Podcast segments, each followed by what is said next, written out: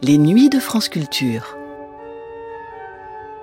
Les nuits de France Culture, une mémoire radiophonique. Il serait impossible de se risquer à une étude ou un historique des cathédrales en France et en Europe sans citer les travaux de Georges Duby. Georges Duby que vous allez entendre dans l'émission que voici, un numéro des lundis de l'histoire consacré précisément à l'Europe des cathédrales. Dans cette émission de 1967, l'historien qui sera quelques années plus tard professeur au Collège de France puis académicien s'entretient à distance avec le journaliste Pierre Cipriot et un autre historien médiéviste, Jacques Le Goff. Cette discussion remarquable de clarté et d'érudition est l'occasion pour les deux universitaires de dresser un tableau politique et économique, mais surtout spirituel, de la France et de l'Europe au tournant des XIIe et XIIIe siècles. Une période qui voit s'opérer des changements radicaux des conceptions de la divinité en Occident. Le monde créé, qui était jadis objet de terreur, est réhabilité. Une sérénité et même une joie d'être au monde et un humanisme se manifestent dans l'art religieux. L'Europe des cathédrales était le titre d'un ouvrage de Georges Duby en 1966. C'est également le titre de cette émission, diffusée pour la première fois sur France Culture le 10 avril 1967. On aura beau bâtir des temples grecs bien élégants, bien éclairés, pour rassembler le bon peuple de Saint-Louis et lui faire adorer un Dieu métaphysique, il regrettera toujours ces Notre-Dame de Reims et de Paris, ces basiliques toutes moussues, toutes remplies des générations des décédés et des âmes de ses pères. Il regrettera toujours la tombe de quelques messieurs de Montmorency, sur laquelle il saoulait de se mettre à genoux durant la messe, sans oublier les sacrées fontaines où il fut porté à sa naissance. C'est que tout cela est essentiellement lié à nos mœurs. C'est qu'un monument n'est vénérable qu'autant qu'une longue histoire du passé est pour ainsi dire empreinte sous ses voûtes toutes noires de siècles. Voilà pourquoi il n'y a rien de merveilleux dans un temple qu'on a vu bâtir et dont les échos et les dômes se sont formés sous nos yeux. Dieu est la loi éternelle. Son origine et tout ce qui tient à son culte doit se perdre dans la nuit des temps. On ne pouvait entrer dans une église gothique sans éprouver une sorte de frissonnement et un sentiment vague de la divinité on se trouvait tout à coup reporté à ces temps où des cénobites, après avoir médité dans les bois de leur monastère, se venaient prosterner à l'autel et chanter les louanges du Seigneur dans le calme et le silence de la nuit. L'ancienne France semblait revivre. On croyait voir ses costumes singuliers, ce peuple si différent de ce qu'il est aujourd'hui. On se rappelait et les révolutions de ce peuple, et ses travaux, et ses arts. Plus ces temps étaient éloignés de nous, plus il nous paraissait magique, plus il nous remplissait de ces pensées qui finissent toujours par une réflexion sur le néant de l'homme et la rapidité de la vie. L'art gothique, au milieu de ses proportions barbares, a toutefois une beauté qui lui est particulière.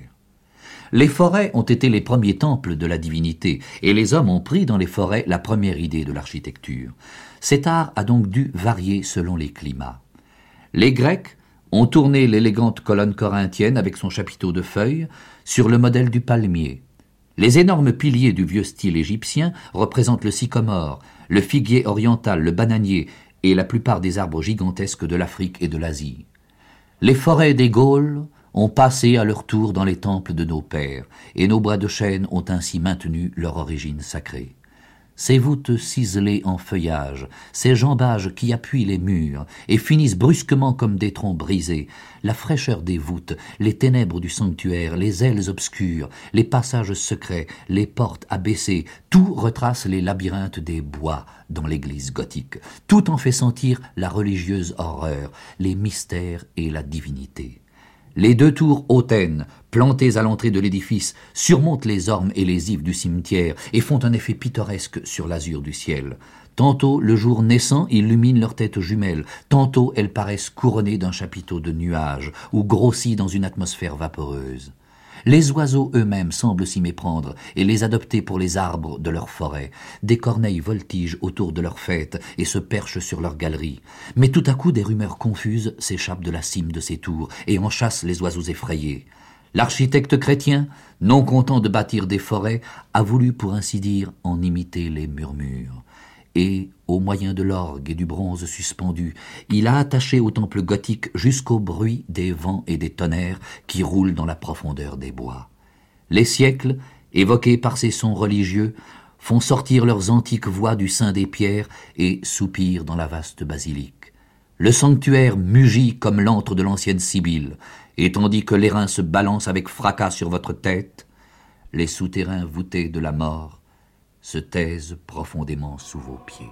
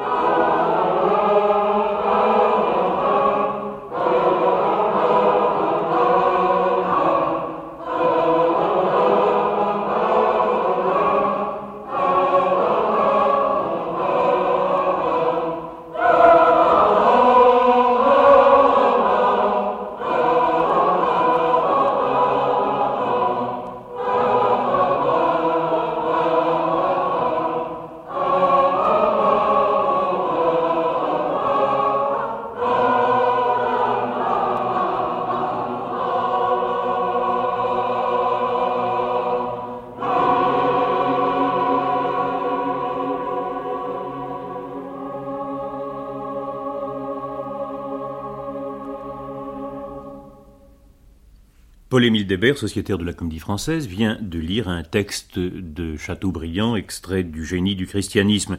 C'est un beau texte, et ce texte va être aux origines du style néo-gothique qui va se développer en France à partir de 1840, avec des édifices comme Notre-Dame de Bonsecours de Rouen, Saint-Nicolas de Nantes, Sainte-Clotilde de Paris, Sainte-Clotilde commencée en 1845 et inaugurée en 1857. C'est aussi un texte contestable. On ne pense plus en effet que l'art gothique est un art instinctif, naturaliste, comme le dit Chateaubriand.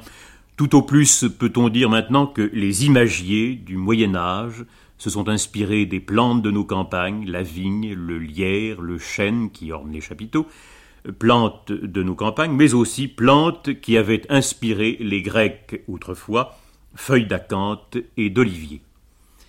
Donc nous allons consacrer ce programme à l'Europe des cathédrales, ou plutôt à l'Europe des églises cathédrales, puisque le mot est adjectif. L'église cathédrale est l'église principale d'un diocèse où se trouve le trône de l'évêque. Cathédra, c'est le siège fixe du souverain pontife et des évêques qui dépendent de lui. L'art dit gothique. Gothique signifie barbare, et c'était le mot que les renaissants italiens jetaient à la tête des gens du Nord. L'art gothique est né avec la croisée d'ogive. L'armature formée de deux arcs d'ogive se croisant, conjugués avec les arcs-boutants. La croisée d'ogive a permis ainsi de neutraliser les poussées, donc d'élever les voûtes à de grandes hauteurs et d'augmenter la largeur des baies. Euh, c'est Viollet-le-Duc qui, le premier, dans son admirable dictionnaire, a eu le mérite d'indiquer quel dessin commande l'édifice gothique, quelle loi le gouverne. Pour Viollet-le-Duc, il n'existait en ce sens que deux systèmes d'architecture parfaite, le système de la colonne et de l'entablement, système qui a élevé sur l'acropole la merveille d'Ictinos, et le système de l'arc et du pilier, de l'ogive et du contrefort système qui a produit la cathédrale. Et pour Viollet-le-Duc, il n'y a pas chez l'architecte grec l'intelligence et l'ordre, et chez l'architecte gothique l'amas confus d'ornements et de découpures bizarres, euh, qu'imaginaient les classiques, mais ces deux ordres s'élèvent sous le signe de l'épure, de la mécanique irréprochable, de l'intelligence surtout, l'intelligence qui neutralise les poussées, combine les élans pour leur donner la plus grande dimension. Dans quelques instants, nous allons être en duplex avec Marseille, où Georges Duby, euh, professeur à la faculté des lettres d'Aix-en-Provence, va nous parler de L'Europe des cathédrales, livre qui a paru chez Skira dans la collection Art, Idées, Histoire.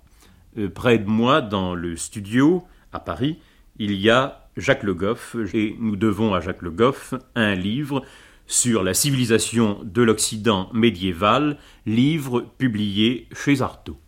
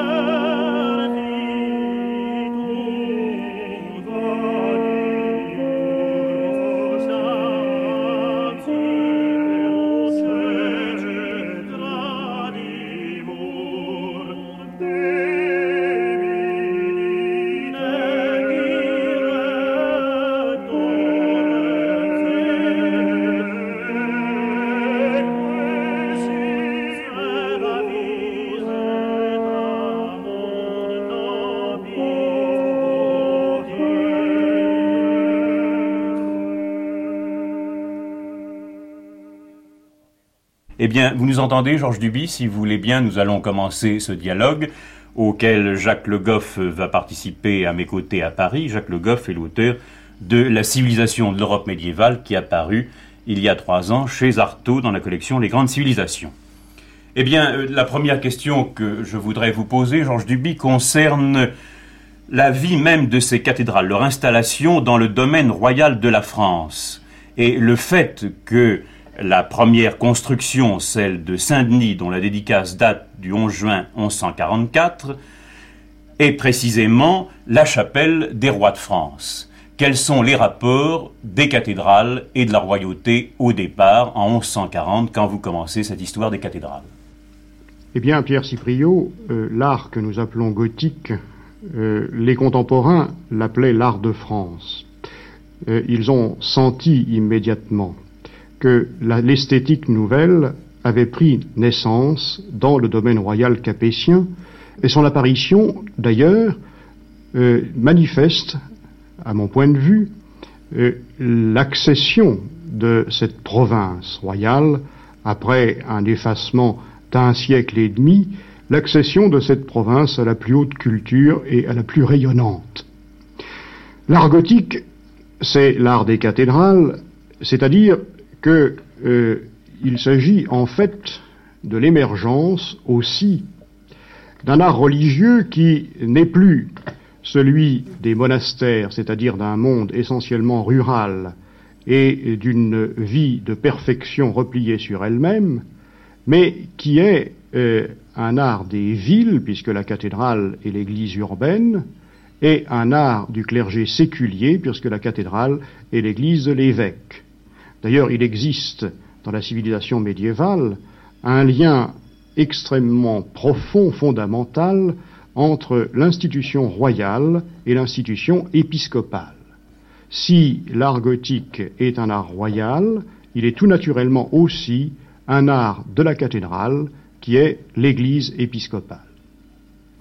Je crois que Jacques Le Goff pourrait ici intervenir pour nous parler un petit peu de ces rapports qui ont pu s'établir entre le roi de France et l'épiscopat. vous avez étudié dans votre livre, Jacques Le Goff, cette question du miroir des princes, enfin ces dialogues, ces échanges, ces services rendus réciproques entre la grande bourgeoisie et la royauté. Et cela évidemment contre la féodalité qui représentait une troisième force qu'on cherchait un peu à éliminer. Bien sûr, je crois que Georges Duby a admirablement montré euh, tous les facteurs qui concourent à cette éclosion de l'art gothique dans une région qui est privilégiée. Elle est privilégiée parce que elle est à l'avant-garde du progrès économique, c'est-à-dire d'une poussée urbaine nourrie d'un environnement rural dans lequel se manifestent les principales réussites du progrès des campagnes, et tout ceci sous la direction d'une dynastie qui est en train de prendre le dessus. Liaison entre les dirigeants, les monarques et l'art religieux, qui est, comme Georges Duby vient de le rappeler, une constante de l'art médiéval. Mais auparavant, il me semble qu'il y avait d'une part une certaine pression de l'art impérial, visible à l'époque carolingienne et à l'époque ottonienne, en même temps qu'une sorte d'éclosion multiple ça et là à l'époque romane. À l'époque gothique, et plus précisément en ce milieu du XIIe siècle, une dynastie euh, prend le dessus et rassemble autour d'elle les forces économiques, les forces sociales, les forces spirituelles. Et l'on voit en particulier, me semble-t-il d'une façon frappante, ce transfert qui est d'abord un transfert géographique des forces entre, par exemple, les débuts de la royauté capétienne, de la dynastie pour laquelle, au début du XIe siècle, le centre religieux, qui était en même temps un centre d'élaboration idéologique et artistique, était davantage au bord de la Loire, près d'Orléans, c'était Fleury, devenu Saint-Benoît-sur-Loire, qui paraissait alors devenir peut-être l'église, le monastère qui soutiendrait la dynastie capétienne et son programme. Et au milieu du XIIe siècle, nous voyons cette émergence de Paris. Paris plus central, Paris au centre des forces rurales, Paris au centre des routes qui relient le monde du Midi et le monde du Nord.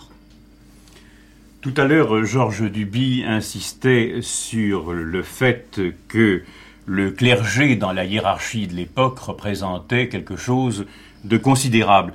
J'aimerais vous poser une question, enfin très directe, très simple, Georges Duby. Ce clergé qui va quand même financer ces cathédrales qui représentent d'énormes, un énorme travail et d'énormes richesses, par conséquent, d'où tire-t-il son argent à l'époque? Eh bien, euh, le nouvel art est aussi le fruit de la prospérité qui remplit au début du XIIe siècle la province d'Île-de-France.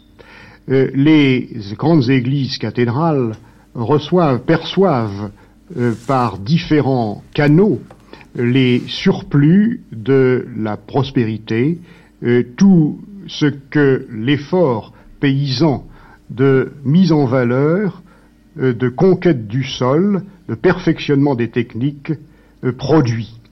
Et ces richesses parviennent entre les mains des clercs de l'Église urbaine par les dîmes, par la perception d'une partie des récoltes prélevées dans un grand nombre de paroisses rurales, mais je pense que la source la plus abondante, celle qui a fait que le clergé urbain l'a emporté décidément sur le plan économique sur le clergé rural, c'est précisément le bourgeonnement des faubourgs autour des anciennes cités, l'activité dans ces faubourgs des bourgeoisies marchandes qui, euh, ont paroissiennes de l'église cathédrale, ont apporté à celle-ci en aumône une grande partie de leurs bénéfices.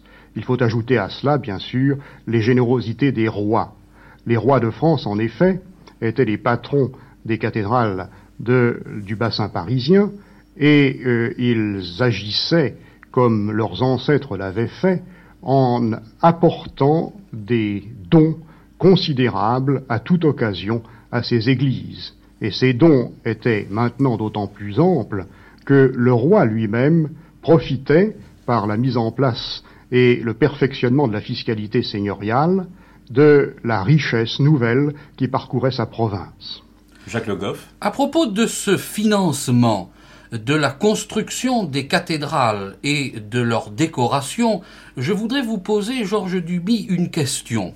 Est-ce que vous ne pensez pas que, précisément, en milieu urbain, la part croissante de la monnaie, des revenus monétaires dans les revenus ecclésiastiques n'ont pas joué un rôle dans le rythme de la construction, expliquant à la fois les grandes possibilités qui sont parvenues entre les mains des évêques, des chapitres, et en même temps parfois les périodes de difficulté qui ont nécessité certains arrêts. Dans la période précédente, me semble-t-il, l'essentiel du financement venait euh, de prestations en main-d'œuvre, de prestations en matériaux, euh, qui donnaient à la construction des églises, et en particulier des églises monastiques, un rythme différent. Est-ce que je me trompe?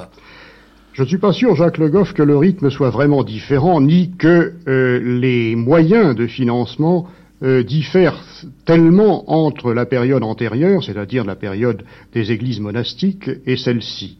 Je pense que les grands chantiers monastiques ont été également alimentés et soutenus par euh, des ressources qui étaient essentiellement monétaires. On le voit parfaitement pour euh, le plus grand monument euh, de la Gaule avant l'époque des cathédrales, c'est-à-dire la grande, la, troisième église de, Cluny. Et l'on sait que le monastère de Cluny a pour poursuivre ce chantier, était obligé de dépenser énormément d'argent, de répandre autour de lui des pièces de monnaie en quantité. Et l'on voit d'ailleurs que les constructions, disons, romanes, ont subi aussi des à-coups dans euh, la poursuite de l'entreprise. On voit des périodes où le travail marche très vite parce que la communauté est alimentée abondamment en métaux précieux, et d'autres au contraire où le travail se traîne parce que ses ressources ont été euh, un moment taries. Euh, pour les cathédrales, vous savez que la plupart du temps, c'est euh, cette même irrégularité dans la conduite du travail, par suite précisément de l'irrégularité dans la perception de la monnaie. Je pense que avant, au XIe siècle, comme au XIIe, comme au XIIIe, la monnaie intervient très directement dans la fabrication, si je puis dire, de ces œuvres d'art que sont les églises. Et, je pense d'ailleurs qu'il s'agit là euh, d'un problème d'histoire économique d'importance capitale qui n'a jamais été, je pense, euh, englobé dans euh, tout son ensemble et dans tous ses prolongements, et qui mériterait, je crois, que l'attention maintenant se porte sur lui. Et du point de vue de la main-d'œuvre, vous pensez que la proportion de main-d'œuvre salariée euh, a été à peu près la même dans les campagnes de construction romane et sur les chantiers gothiques? Je ne pense pas qu'elle ait été la même, mais euh, voyez-vous, mon impression, c'est qu'il faudrait au contraire inverser la relation. Je pense que les, vous savez, cet enthousiasme des fidèles, dont on dit qu'ils ont coopéré à la euh, à l'érection du sanctuaire en transportant des pierres, en s'occupant de chariots. Tout cela est un phénomène que je placerai plus volontiers dans certains courants euh, mystiques de la fin du XIIe ou de la première moitié du XIIIe siècle qu'au XIe siècle. Je ne sais pas si je me trompe, mais euh, c'est l'impression que m'a laissé la fréquentation d'un certain nombre de textes. Au temps de Saint Louis, l'image d'un peuple coopérant par ses services gratuits à la construction d'une église est sans doute plus vrai euh, qu'au temps euh, du XIe siècle. Oui, donc il y a un tonus général qui est plus important à l'âge gothique qu'à l'âge roman. Oui, c'est-à-dire qu'il y a une autre inflexion du sentiment religieux. Je crois qu'on pourrait maintenant poser une question générale concernant la vie économique de ce XIIIe siècle. Les cathédrales, Georges Duby vient de nous le dire, sont un signe indéniable de prospérité, de richesse, mais les cathédrales ont-elles pompé l'ensemble des richesses disponibles et à côté des cathédrales, à côté de ces joyaux que constituent les cathédrales, trouve-t-on des secteurs qui sont abandonnés ou au contraire est-ce l'ensemble qui suit ce mouvement enfin, prodigieux des cathédrales? Bien comme vous le dites, Pierre Sépriot, euh, l'entreprise gigantesque qui a consisté à ériger euh, simultanément dans des dizaines et des dizaines de cités épiscopales d'Occident des monuments grandioses a pesé d'un poids très lourd sur l'économie de l'époque. Notre ami Roberto Lopez, qui est professeur à l'université de Yale, a, euh, dans un article euh, extrêmement pertinent, montré qu'il s'agissait là d'une sorte d'immobilisation énorme de capitaux qui s'est congelé dans les pays français notamment. Et Roberto Lopez opposait euh, aux bourgeoisies, disons, d'Île-de-France ou de Champagne ou du nord du royaume de France, qui ont investi une quantité considérable de leurs ressources dans ces bâtiments de construction, il opposait à elles les bourgeoisies italiennes dans les cités d'Italie, l'œuvre de la cathédrale n'a jamais eu autant d'ampleur. Les bourgeoisies italiennes qui ont conservé ces capitaux, et notamment ceux du Méraire, pour les faire fructifier dans des opérations commerciales. Je pense malgré tout que, euh, quelle que soit l'ampleur de ces entreprises de construction, elles sont bien loin d'avoir euh, tari euh, d'avoir épuisé toute euh, la générosité d'un élan économique prodigieusement actif, et qu'il est resté euh, à cette époque les moyens, n'est-ce pas, de construire d'autres formes de culture qui, évidemment, ont été sont moins visibles actuellement que le sont les cathédrales parce qu'elles étaient plus fragiles, mais qui doivent être placées euh, à côté d'elle pour qui veut prendre une vue d'ensemble de la civilisation de cette époque. Bien sûr, euh, je crois que vous avez raison en caractérisant l'art de cette époque, cet art gothique, comme un art essentiellement religieux. Mais est-ce que, précisément, dans la direction de ce mouvement économique dans lequel vous venez de replacer ces chantiers de cathédrales, il n'y a pas eu aussi, malgré les destructions, des bâtiments, des constructions de caractère profane à usage matériel euh, qui ont eu aussi leur place et euh, qui donnent à cet élan de construction un caractère un petit peu différent. Je pense par exemple à des granges, ces granges dîmes euh, que vous avez évoquées tout à l'heure, au pont, au pont gothique. Je songe en particulier dans un milieu, il est vrai, monastique, mais vous avez su placer le milieu monastique à côté du milieu urbain, à cette grange de Volran en Île-de-France, qui a été étudiée par notre collègue Igounet, et que l'on a pu appeler une cathédrale économique. Je vous sais Jacques Le Goff, d'évoquer en effet ces constructions profanes. Ajoutons-y, si vous voulez, les forteresses, ajoutons-y les remparts d'aigues-mortes, et tant de constructions qui ont profité justement du progrès technique qui s'était opéré sur le chantier des églises. Bien sûr, mais dans mon livre, euh, volontairement, peut-être avec peut-être un choix un peu subjectif, j'ai privilégié évidemment la part des constructions qui relevaient de la vie spirituelle. Euh, cela part sans doute euh, d'une certaine définition que l'on peut donner à l'œuvre d'art. Je ne pense pas que les ponts, que les granges, que les châteaux n'aient jamais été considérés comme des œuvres d'art. les églises non plus, d'ailleurs. Tous ces bâtiments étaient fonctionnels. Mais je suis persuadé que dans les attitudes euh, dans les comportements, dans les représentations mentales de ces époques, euh, ce que nous appelons, nous, l'art, c'était d'abord euh, une sorte de consécration, au sens le plus fort de ce terme, d'une certaine partie des richesses du monde qui était offerte à Dieu et qui avait pour but d'ordonner, d'entourer et de magnifier euh, l'acte qui, à l'époque, était considéré comme le plus utile à tous les hommes, qui était un acte de prière.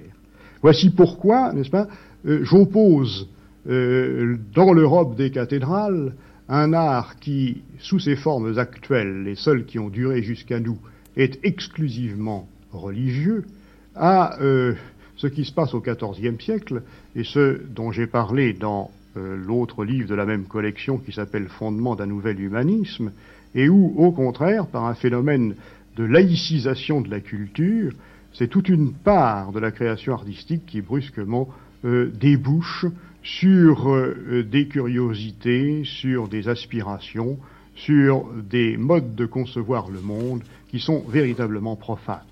Votre parti est profondément justifié, mais si je me suis permis d'évoquer ces bâtiments à usage matériel, à usage fonctionnel, c'est que je suis frappé dans ce qui en reste de voir que, me semble-t-il, là aussi, il y a une sorte de surplus d'âme, si l'on peut dire, un souci d'esthétique que l'on ne s'attendrait pas à rencontrer dans ces bâtiments et qui, du point de vue de la sensibilité, les relie aux ouvrages proprement religieux. Un souci d'esthétique et aussi un souci théologique, et dans son livre sur l'Europe des cathédrales, Georges Duby a bien pris soin de montrer combien le fondateur des cathédrales, enfin Sugère, ce Sugère qui veut à tout prix renforcer la puissance de la couronne, la couronne du roi Louis VI, qu'on appelait dans sa vieillesse le gros, mais qui dans sa jeunesse avait été le roi éveillé, précisément parce que la monarchie capétienne, comme le disait tout à l'heure Georges Duby, se réveille à cette époque et que l'artisan de ce réveil, c'est en grande partie sujet, eh bien, peut-être pourriez-vous nous dire parce que je voudrais citer un fragment d'un texte de Saint Grégoire sur Saint Benoît. Peut-être pourriez-vous nous dire, Georges Duby, dans quelle illumination mystique, et j'emploie le mot intentionnellement, en songeant à cette théologia mystica autour de laquelle, selon vous, s'est établie toute la pensée de sujet, selon quelle illumination mystique a été pensée cette abbaye, cette euh, abbaye cathédrale de Saint-Denis, puisque c'est la première cathédrale qui date de 1144, la dédicace est de 1144. Comment donc a été pensée dans l'idée de Sugère cette abbaye de Saint-Denis? Après, nous passerons euh, plus tard à la description même de l'église et de ce qu'elle pouvait avoir de neuf. Eh bien, Saint-Denis, euh, voyez-vous, c'est la jonction, c'est le point majeur de ce transfert dont parlait tout à l'heure Jacques Le Goff. Jonction entre l'art précédent, euh, l'art qui s'épanouit au XIe siècle et qui est un art monastique, et l'art qui vient ensuite et qui est l'art proprement des cathédrales. Saint-Denis, c'est encore une église monastique, et Sugère, c'est un abbé, un abbé bénédictin qui euh, conçoit le monde, qui conçoit l'œuvre d'art qu'il va réaliser, euh, tout à fait dans les mêmes perspectives que celles où la pensée des grands abbés du XIe siècle s'était contenue. Sugère est le successeur direct de Saint Hugues de Cluny et des abbés catalans qui, euh, dans la première moitié du XIe siècle, ont jeté les bases de ce qui fut l'esthétique romane. Mais euh, il se trouve que euh, le monastère de Saint-Denis, lieu de cette jonction, lieu de ce transfert, est non seulement la nécropole royale, mais il est aussi un reliquaire. Il abrite un tombeau qui est celui de Denis, euh, du martyr Denis, que euh, les hommes de l'époque, et avant tous les autres les moines de Saint-Denis, identifient à un, chrétien euh, de l'Église orientale qui, dans le haut Moyen Âge, a écrit la Theologia Mystica dont vous parlez, et qui est la base de toute la réflexion mystique qui s'est menée dans l'Occident chrétien. Et on conservait dans Saint-Denis des exemplaires de traduction latine de ce texte, et euh, je pense, je suis persuadé, que la nouvelle Église construite par Sugère est en fait la transposition dans l'ordre des formes architecturales de ce que euh, de l'univers, de l'univers de relations lumineuses que Denis l'Aréopagite avait conçu. Pour Denis l'Aréopagite, en effet, euh, l'univers est le champ d'un échange de lumière entre la source incréée de toute lumière qui est Dieu et les créatures qui, hiérarchiquement, euh, reflètent cette lumière euh, l'absorbe et, euh, à mesure que l'on descend le long de cette hiérarchie, deviennent plus opaques. Oui, Dieu est la lumière absolue, et à mesure qu'on descend dans la hiérarchie, les corps, évidemment, retiennent une partie de cette lumière, donc l'opacité devient de plus en plus grande. Et je crois qu'on peut ici, si vous voulez bien citer les vers de Sugère que vous donnez dans votre ouvrage sur l'Europe des cathédrales, l'esprit aveugle surgit vers la vérité par ce qui est matériel et, voyant la lumière, il ressuscite de sa submersion antérieure. Et si vous voulez bien, euh, Georges Duby et Jacques Le Goff, je vais demander à Paul-Émile Débert de lire un fragment de la vie de Saint Benoît par Saint Grégoire. Georges Duby vient de nous dire que Sugère était un bénédictin et donc c'est toute sa théologie qui est impliquée dans ce court texte qui nous rappelle dans quelles conditions Saint Benoît, à la fin de sa vie, eut une vision qui donna toute sa vocation une prodigieuse confirmation. Voici donc ce texte de Saint Grégoire. À l'âme qui voit le Créateur, toute créature semble bien petite. Si peu qu'elle ait entrevu la lumière incréée, tout ce qui est créé lui paraît infime parce que la clarté de la vision intérieure augmente la capacité de l'âme et la développe en Dieu, au point de la rendre plus vaste que le monde. L'âme du voyant s'élève au-dessus de soi. En effet, lorsqu'elle est ravie au-dessus d'elle-même dans la lumière de Dieu, elle se dilate dans l'intime de son être. Et quand, dans son élévation, elle regarde au-dessous d'elle, elle saisit la petitesse de tout ce que, dans son abaissement, elle ne pouvait comprendre. Ainsi, celui qui a pu admirer le globe de feu et voir ainsi les anges s'en retourner au ciel ne pouvait assurément contempler des phénomènes de cet ordre que dans la lumière de Dieu. Quoi d'étonnant alors qu'il ait vu le monde réuni sous ses yeux, lui qui dans l'illumination de son esprit se trouvait hors du monde? Que le monde ait été ramassé devant ses yeux, ce n'est pas à dire que le ciel et la terre se soient rétrécis, mais l'âme du voyant était dilatée, ravie en Dieu. Elle pouvait voir sans difficulté tout ce qui est au-dessous de Dieu. Dans cette lumière, qui resplendissait aux yeux de son corps, brillait une autre lumière spirituelle et intérieure, qui, en soulevant les facultés de son âme vers les régions supérieures, leur montrait combien sont petites toutes les choses d'ici-bas.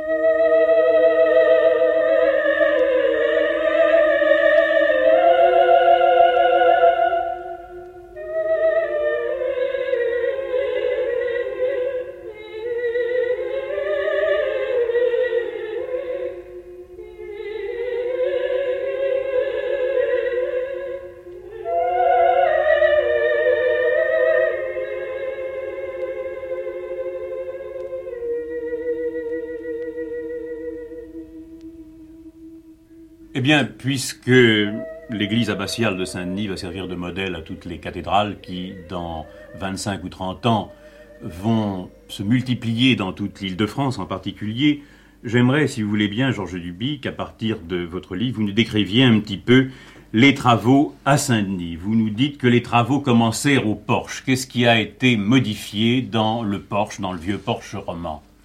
Eh bien, l'abbé Sujet euh, a voulu évidemment rénover toute son église mais il ne lui a pas été possible de toucher à l'église ancienne, dont la légende voulait qu'elle avait été construite par l'intervention même du Christ. Et par conséquent, il a mené son entreprise de construction aux deux extrémités de l'église ancienne. Il a rajouté euh, une église antérieure, le porche, et il a rajouté le chœur. Au porche, Sugère a voulu d'abord donner, affirmer le caractère royal de son Église. Il était, comme vous l'avez dit tout à l'heure, le champion de la suprématie capétienne, le grand artisan de ce réveil que vous évoquiez. Et il a voulu que le monument qu'il élevait euh, fût royal, et pour cela, il a emprunté aux églises romanes de Normandie les deux tours de façade qui, euh, encastrés dans le portail même, ont été, ont formé le prototype de la façade des cathédrales futures. En effet, à cette époque, la royauté, c'était une magistrature essentiellement militaire, et c'est une allure de forteresse que l'abbé a voulu donner à son église antérieure.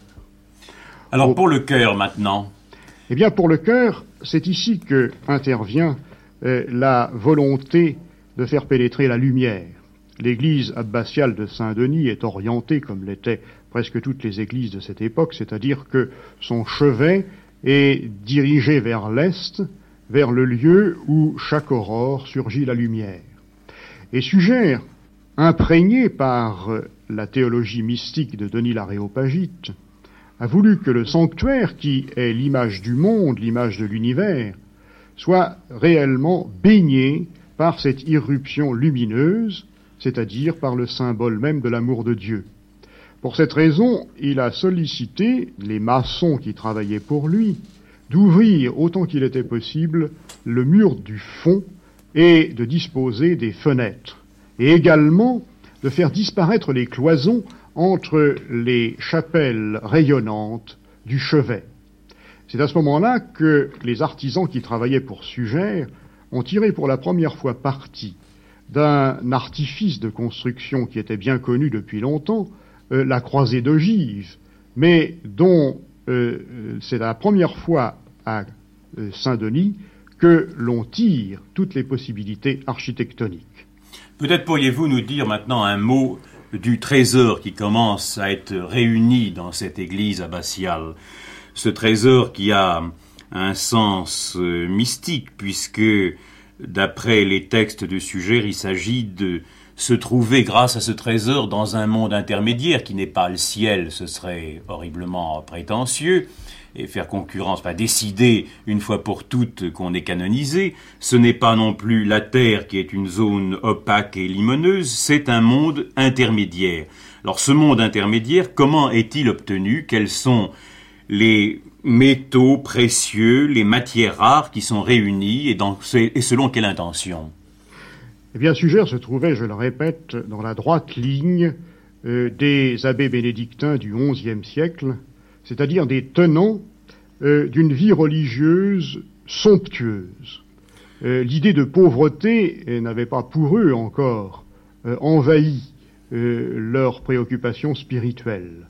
Pour eux, l'Église devait se situer au sommet de la hiérarchie du monde, et par conséquent, tout comme les rois, tout comme le palais des rois, abriter un trésor, abriter une agglomération euh, d'objets construits dans les matières les plus précieuses pour signifier précisément que euh, toute la puissance du monde se trouvait ainsi convergée vers l'acte de prière. Sugère par conséquent n'a eu aucun scrupule à rassembler dans sa nouvelle Église des objets d'art. Il fut attaqué par Saint Bernard.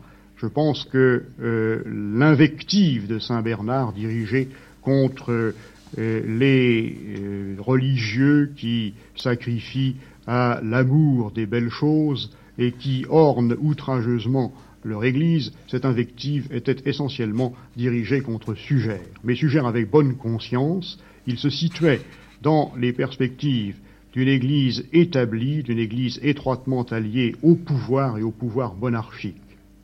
Et pour réaliser euh, cet décor prestigieux, Sugère fit appel aux artistes qui, dans l'Europe de la première moitié du XIIe siècle, conservaient dans leur plus grande pureté euh, la tradition des arts précieux de l'époque carolingienne.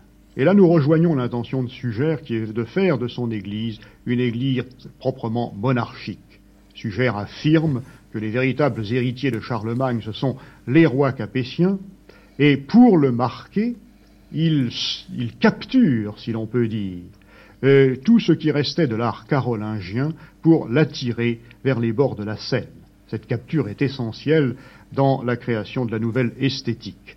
Ces, artistes de tradition carolingienne travaillaient sur les bords de la Meuse, et Sugère dit lui-même qu'il engagea des orfèvres mosans pour euh, euh, construire les parements de l'hôtel pour édifier surtout la très grande croix d'or qu'il avait installée à la croisée du transept.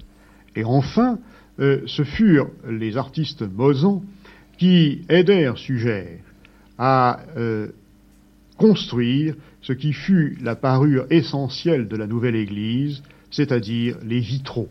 Que sont les vitraux, en effet, sinon une sorte de transposition de l'émaillerie mosane qui est incorporée à l'édifice et qui coopère à son illumination en opérant la transmutation de la lumière naturelle, de cette lumière qui, ne l'oublions pas, est l'image même de Dieu et le lien qui s'établit entre la créature et le Créateur.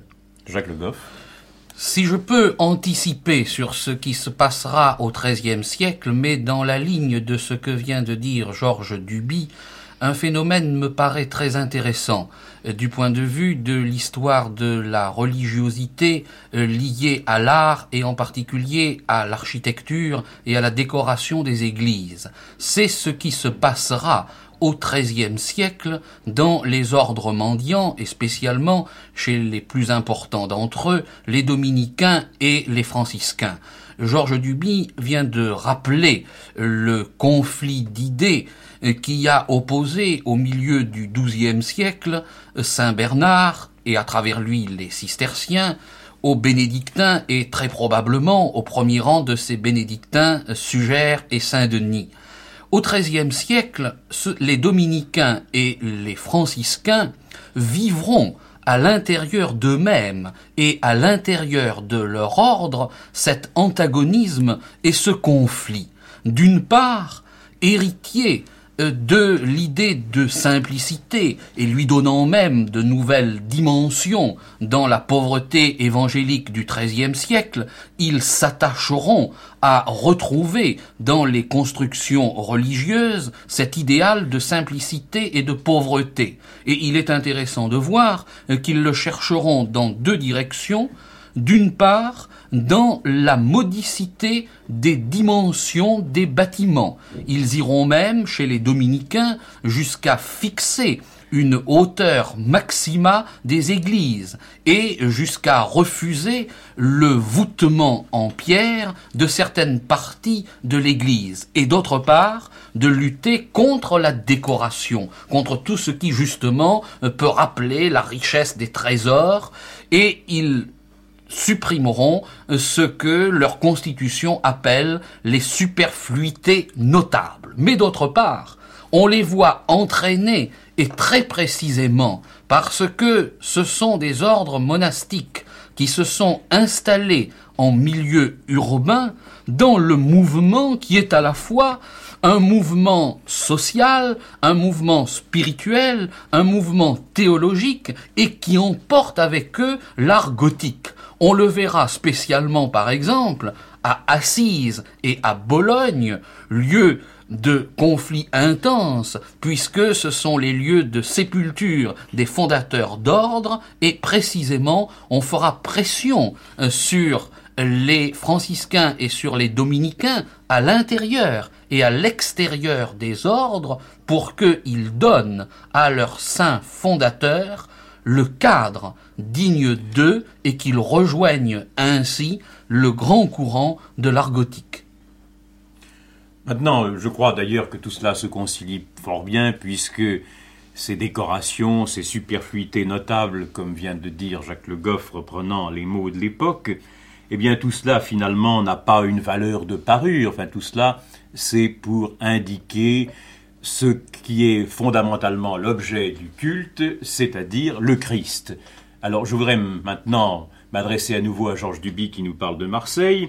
Ce Christ, tel que le représente Sugère, ce qui est assez curieux, c'est qu'au lieu de revenir dans toute cette tradition de magnificence au Christ Pantocrator, au Christ de Byzance, au contraire, il en fait le Christ tout simple, le Christ des évangiles, le Christ humain. Comment expliquez-vous ce mouvement qui porte à humaniser le Christ dans une tendance esthétique générale qui pousse au contraire à grandir les effets et à montrer la solennité de la maison de Dieu. Georges Duby. Pierre Cibrio, nous sommes là au cœur du sujet. Parce que la mutation esthétique qui s'est produite dans l'île de France dans les années 40 du XIIe siècle, elle accompagne, elle reflète, elle traduit une mutation beaucoup plus profonde dont la sensibilité religieuse est à cette époque le lieu. En effet, n'oublions pas que les chantiers de Saint-Denis se sont ouverts dans une région qui avait, euh, plus que bien des provinces de la chrétienté, participé à la grande entreprise de croisade, et au milieu de gens qui revenaient de Terre Sainte et qui, là-bas, avaient pris de l'humanité de Dieu une conscience beaucoup plus claire. les, il n'y a pas en réalité, n'est-ce pas, de d'antagonisme, de divergence véritable entre le souci de matérialiser dans les ornements les plus précieux la grandeur de Dieu et euh, la volonté de découvrir précisément euh, dans le visage de Dieu le visage de l'homme.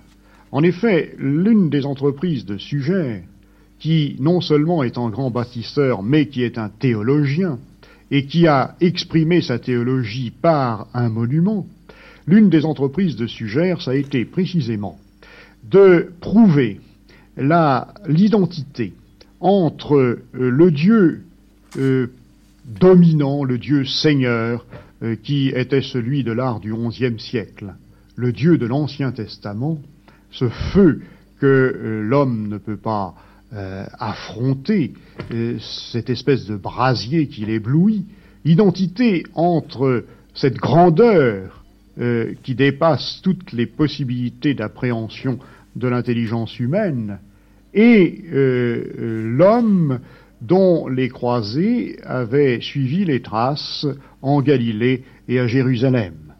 Il y a dans la pensée de Sugère et il y a dans l'art qui naît de cette pensée une volonté primordiale qui est celle de traduire les concordances entre l'Ancien et le Nouveau Testament, c'est-à-dire les concordances entre l'image de Dieu que s'étaient faites euh, les communautés monastiques du XIe siècle et l'image beaucoup plus humaine de Dieu dont on commençait à entrevoir le profil dans les écoles cathédrales du XIIe.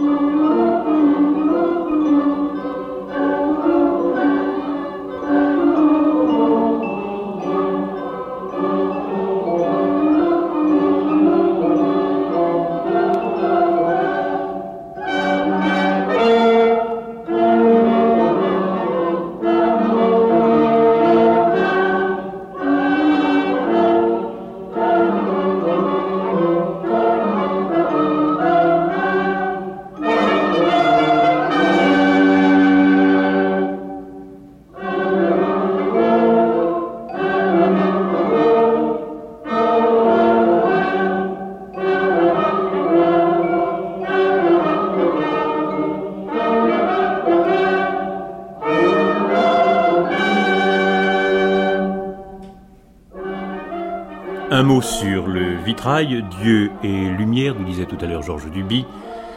L'intérieur de l'église préfigure la Jérusalem céleste dont les murs, selon le texte de l'Apocalypse, sont construits de pierres précieuses.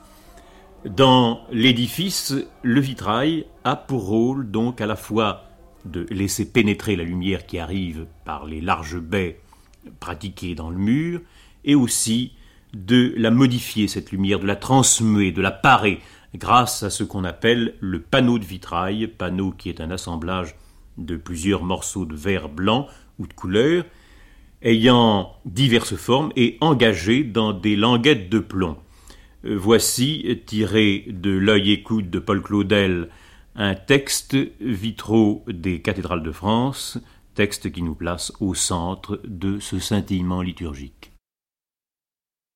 La soledad sonora, dit Jean de la Croix, la musica callada. Mais non, c'est autre chose. La musique, soutenue et nourrie par les accords, elle forme une suite, une mélodie, une phrase. Elle est continue, mais ici tout est simultané, tout pétille ensemble, tout travaille à la fois, tout est concert sans rien qui commence ou qui finisse. Tandis que sur la terre, la couleur est une production de la chose en tant qu'interrogée par le rayon, minéral, plante ou être vivant, son moyen de se réaliser extérieurement sous ce regard. Ici, la voici pure et détachée de l'objet, comme si le sentiment était décollé de nos organes. Ces panneaux de verre colorés autour de nous, c'est la matière qui sent, c'est la matière abstraite, sensible au rayon intellectuel, c'est l'accident miraculeusement isolé de la substance, nous sommes enveloppés par de la sensibilité, combien fine, instable et délicate. Disputant au rayon son propre titre à l'obscurité, elle fournit la rançon d'une teinte, ce rouge, ce bleu, ce vert. Ce que la forêt au printemps ou en automne avait essayé de faire avec la variété infinie de ses feuillages en voie de mûrir ou de mourir, émanation et reflet, ou filtre et reflet de reflet, le voici fixé et suspendu autour de nous. Pas d'ouverture sur laquelle un voile ne soit tendu, et sinon la pourpre, au moins cette grisaille, cette eau triste comme une brume verdâtre, piquée de points écarlates. Voici le paradis retrouvé. Nous sommes enveloppés et pénétrés de son murmure latent, de ses ténèbres éclatantes, de son conseil innombrable.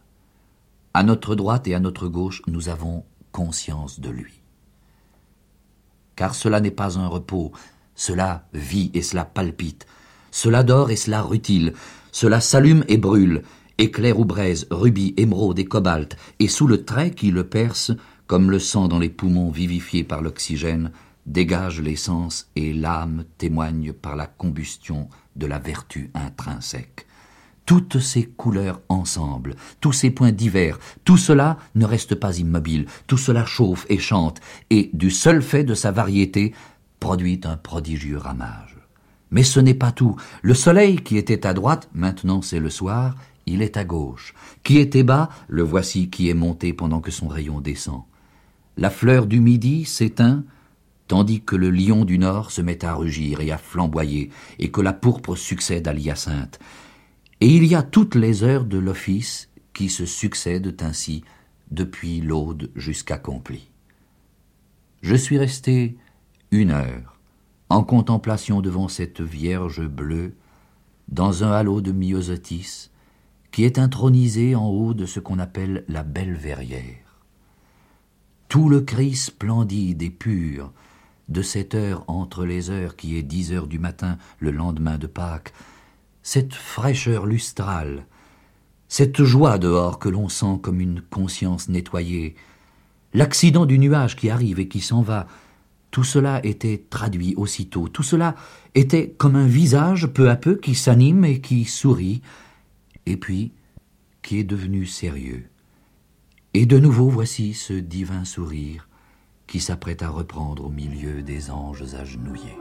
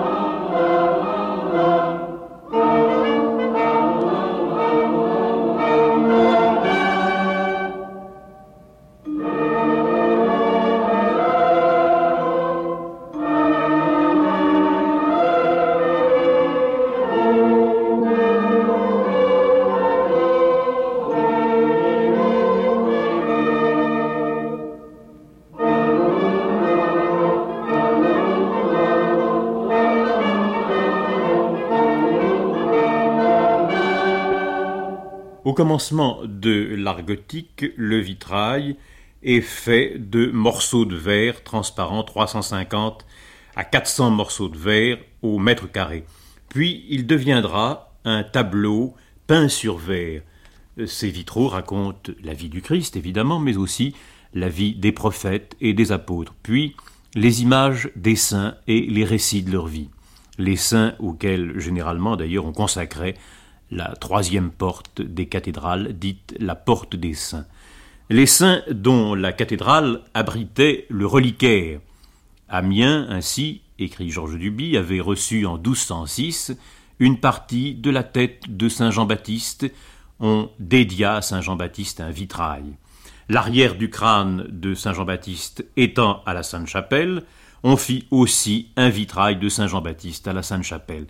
Mais il y a encore la verrière de Sainte-Anne à Chartres, la verrière de Saint Thomas Becket à Sens, et ce que les saints représentaient, on peut l'imaginer à partir de la légende dorée du dominicain puis archevêque de Gênes Jacques de Voragine, ce livre, écrit vers 1264, et qui nous a transmis toute une série de récits qui ont nourri la conscience de l'Occident, car ces récits ont été très lus et sont restés pendant des siècles le livre favori des simples, livre vendu dans toutes les campagnes par les colporteurs et illustré par des artistes naïfs. Voici ce qu'écrit Louis Gillet dans La cathédrale vivante sur ce livre, sur cette légende dorée, qu'une édition récente, d'ailleurs dans la collection des classiques Garnier Flammarion, vient de rendre à l'actualité. Charles Lévin lit le texte de Louis Gillet sur les saints et la légende dorée. On se racontait leurs histoires, et c'étaient de beaux contes. C'étaient des monstres vaincus, des princesses délivrées, des jeunes filles qui bravaient un dragon furieux et le menaient en laisse, rendu aussi doux qu'un mouton par leur ceinture virginale. C'étaient des histoires de méchants empereurs et de victimes innocentes, des fables qui répétaient sous toutes les formes celles du loup et de l'agneau, du vautour et de la colombe, mais où la colombe, même déchirée, finissait toujours par avoir raison de ses bourreaux et par s'envoler dans la gloire. Des vierges étaient livrées aux bêtes ou à la soldatesque, mais Agnès se voyait enveloppée subitement d'une chevelure qui voilait sa pudeur et défendue par une lumière qui paralysait le désir. Les pères du désert conversaient dans la solitude, à l'ombre des vieux tombeaux, parmi les palmiers et les euphorbes de la Thébaïde. Un corbeau leur apportait leur nourriture, et des lions, pour les ensevelir, leur creusaient une fosse dans le sable avec leurs ongles. Un jeune homme jetait trois bourses à trois jeunes filles endormies que leur père songeait à vendre. Un soldat partageait son manteau.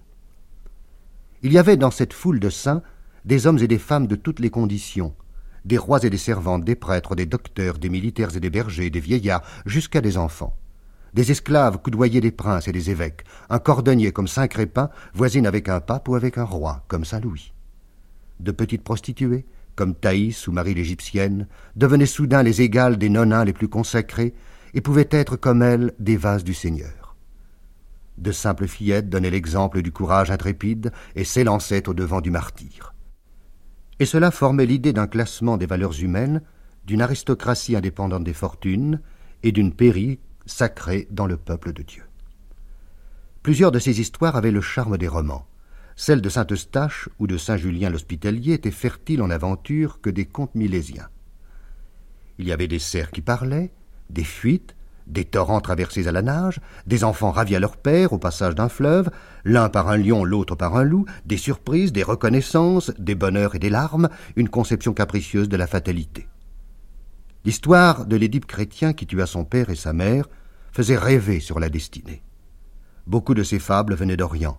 C'était pour les gens de nos campagnes l'évasion, le voyage, l'horizon ouvert. Sans sortir de son village, rien qu'en suivant le cercle des offices de l'année, l'esprit faisait le tour du monde. L'histoire des sept dormants d'Éphèse, qui dormirent trois cents ans et se réveillèrent un beau jour, à la fin des persécutions et de l'ère des martyrs, comme au sortir d'un rêve, dans un monde devenu chrétien, avait le charme d'un conte des mille et une nuits. Le merveilleux récit des saints Balaam et Josaphat faisait connaître aux bonnes gens de France le frisson, le désespoir de vivre, la vocation de Sakyamuni toute l'essence spirituelle de la religion de Bouddha. Tous guérissaient, tous avaient le merveilleux pouvoir de consoler, de soulager, de nous délivrer de nos maux. Ils étaient les grands médecins, les esculapes du Moyen Âge. Dans cet hôtel-dieu des misères et des maladies qui accablent le pauvre monde, chacun d'eux avait son rayon, qui connaissait bien leurs vertus, connaissait tous les remèdes. Saint Hubert guérissait la rage, Sainte Lucie les maux d'yeux, Sainte Apolline les maux de dents. Les fiévreux priaient Sainte Geneviève, et contre les angines on invoquait Saint Blaise. Dans les langueurs et les dégoûts qui pèsent aux jeunes mères, les femmes saignaient la ceinture de Sainte Marguerite. Saint Sébastien gardait de la peste, Saint Christophe de la mort subite. Georges Duby, vous nous avez parlé tout à l'heure de l'église abbatiale de Saint-Denis, qui est encore une église épiscopale, une église royale.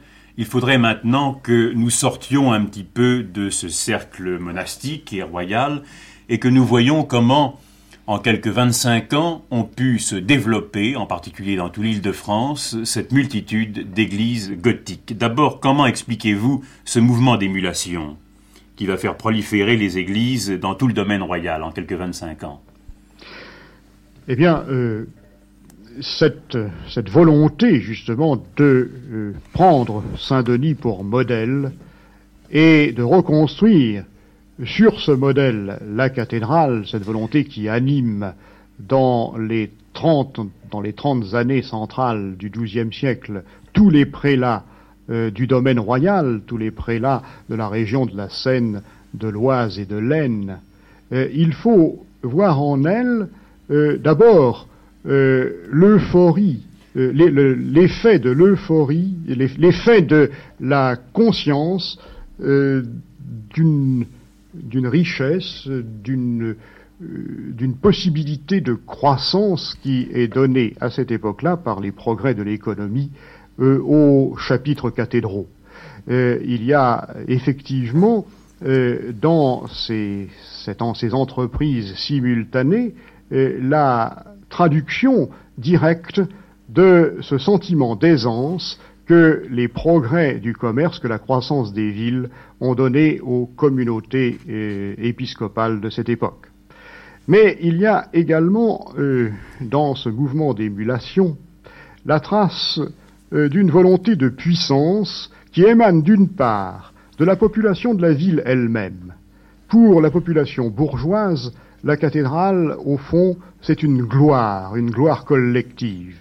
Et euh, les bourgeoisies s'associent euh, généralement à l'œuvre entreprise par les chanoines et par l'évêque.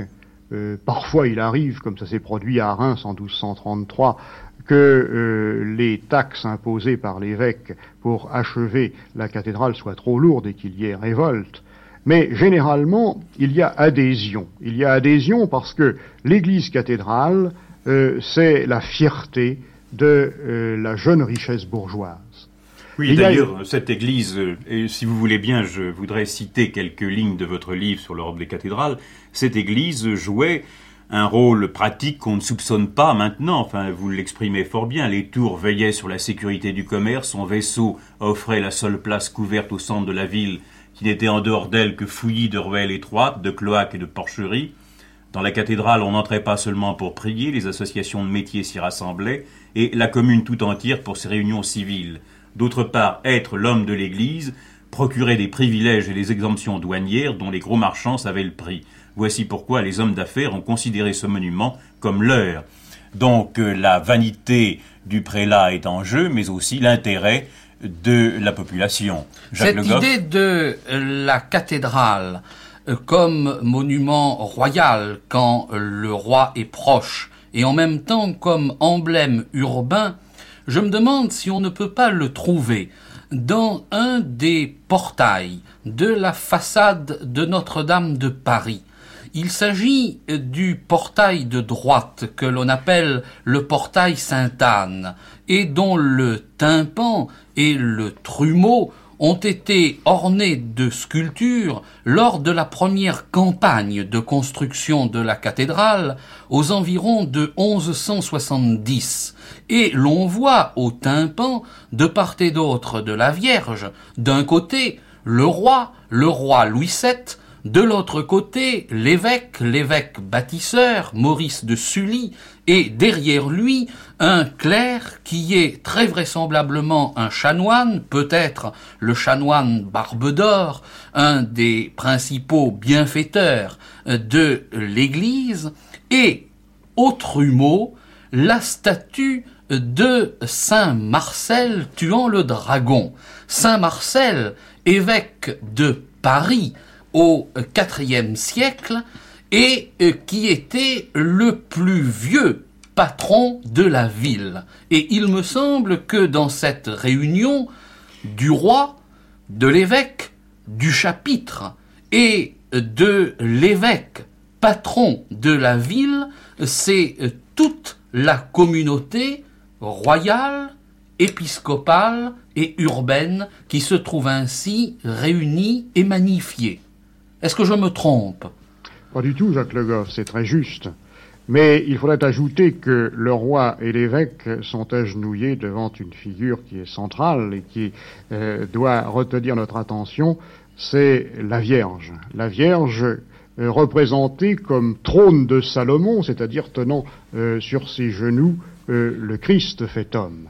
Donc, voyez-vous, il y a une sorte de convergence de euh, toutes ces puissances, la puissance royale, la puissance épiscopale et, on peut bien le dire, la puissance bourgeoise, mais qui se réunissent autour de cette idée centrale dont j'ai parlé tout à l'heure, qui est celle de l'incarnation et d'une idée dont les écoles euh, qui vivaient autour de la cathédrale ont été les créatrices et dont elles ont euh, qu'elles ont euh, diffusé très largement. Bien, si vous voulez, Georges Duby, parlons un petit peu de l'incidence de la cathédrale sur l'enseignement, euh, parce que il est évident que l'enseignement va prendre une direction et même une dimension nouvelle dans un cadre urbain, alors que l'enseignement à l'époque mérovingienne était un enseignement qui était bloqué dans des monastères. Brusquement, à l'époque, à la grande époque capétienne, au XIIIe siècle, l'enseignement va être lié à la cathédrale, donc lié à la ville. Dans quelle mesure cet enseignement va-t-il être modifié euh, par cette nouvelle installation dans la cité? Eh bien, précisément, euh, l'art gothique est euh, en fait en corrélation très étroite dans sa naissance et dans sa floraison avec l'épanouissement et la floraison euh, d'un nouveau style d'enseignement. Euh, effectivement, dans les cités en pleine expansion, en pleine floraison euh, de la première moitié du XIIe siècle, dans ces cités de la région parisienne, les écoles qui, depuis l'époque carolingienne, étaient placées auprès des sièges épiscopaux, ont connu une prospérité et je dirais même une transformation complète et elles ont changé tout à fait de nature dans leur structure et dans les formes de l'enseignement que l'on y dispensait. Le renouveau des échanges, les facilités de circulation ont en effet permis à cette époque à des concentrations d'élèves de se réunir, de se rassembler en quelques points où se trouvaient les meilleurs maîtres et où se trouvaient les meilleurs livres. Ces points, ce furent d'abord Chartres, Lens, et puis bientôt Paris. Et ce n'est pas par hasard que euh, la concentration scolaire, la formation du premier grand centre de recherche scientifique qui est connu la civilisation médiévale est coïncidé géographiquement et chronologiquement avec euh, le foyer même de l'art nouveau. Et dans la mesure où ces écoles ont quand même dirigé la mentalité, puisque peu à peu, à mesure que les étudiants euh, suivaient des cours, euh, c'est de nouvelles générations qui entraient dans la vie de l'esprit et aussi dans la vie pratique, puisque ces écoles avaient une signification non plus seulement maintenant rigoureusement théorique ou une formation théologique, mais visait aussi à former des hommes sachant raisonner, sachant observer le monde, n'y a-t-il pas eu une modification peu à peu de l'art? De l'art roman, on va passer à l'art gothique. On dit toujours que l'art gothique est marqué par un certain réalisme par rapport à l'art roman. Eh bien, ce réalisme, ne doit-on pas l'expliquer, l'introduction de ce réalisme, ne doit-on pas l'expliquer par un enseignement nouveau qui dispose l'esprit à se tourner vers les faits observés et vers un ordre logique qui est l'ordre précisément du raisonnement. Très directement, Pierre Cipriot.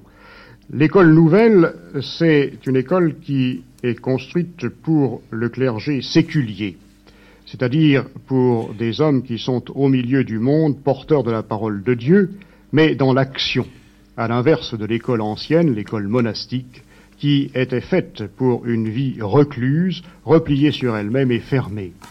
Dans l'école monastique ancienne, celle dont l'enseignement se trouve en corrélation avec les formes romanes, euh, toute la partie euh, du programme qui euh, concernait les exercices de la raison et les exercices du discours était entièrement sacrifiée.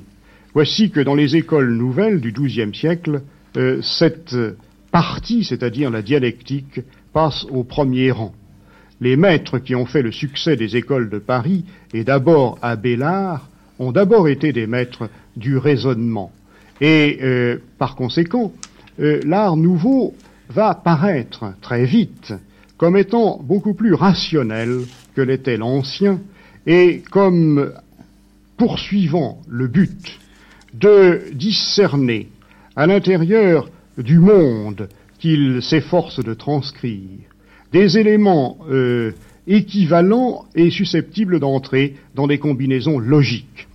D'autre part, euh, dans ces, écoles sont des écoles ouvertes et euh, les étudiants qui les peuplent et dont l'enthousiasme d'ailleurs est le plus puissant moteur de l'audace de leur maître, eh bien, euh, pour ces étudiants, euh, il s'agit d'ouvrir les yeux. Euh, ils ne sont plus enfermés dans un cloître, ils sont à la porte de, de la cathédrale, directement dans la ville, dans ses activités, dans ses curiosités, et, par conséquent, l'univers d'équivalence mystique dans lequel se mouvait la pensée romane s'efface et c'est maintenant le concret de la vie quotidienne qui s'impose comme étant véritablement euh, la partie valable du monde, celle qui doit effectivement faire l'objet de l'observation. Et effectivement, euh, cette inclination nouvelle à ouvrir ses yeux et à se préoccuper du concret de la vie trouve son reflet dans euh, les recherches des artistes qui, au porche des cathédrales, se sont efforcés de traduire ce qui n'était plus un rêve ou une vision ou un charme, mais ce qui était vraiment l'apparence des choses. Eh bien, si vous voulez, pour illustrer cette euh, prodigieuse diversité des églises gothiques, puisque à partir du moment où il y a l'observation on entre évidemment dans le domaine de l'individualité. Cette individualité, on la retrouve quand même dans les églises gothiques. Elles paraissent se ressembler, mais au fond, si on les regarde d'une manière très précise, on s'aperçoit combien elles sont différentes. J'aimerais qu'on cite par la voix de Paul-Émile Debert quelques quatrains de Peggy sur les cathédrales de France. Autour de Notre-Dame, double, unique, nef aux septante rames, sainte tunique. Autour de Notre-Dame, droite, robuste, immense brise l'âme, juste, auguste. Immense nef d'Amiens, flèche de Chartres, ô martyr de Montmartre, ô sang chrétien. Immense nef d'Amiens, clocher de Chartres, à vous, saint de Montmartre, nos cœurs chrétiens. Princesse cathédrale, voici tes filles, c'est la sainte famille collatérale. Princesse cathédrale, voici nos cœurs, nos vœux, nos bonnes mœurs dans notre cœur. Princesse cathédrale, voici nos cœurs de prière rurale dans notre cœur. Princesse cathédrale, voici nos cœurs de prière rurale et notre cœur.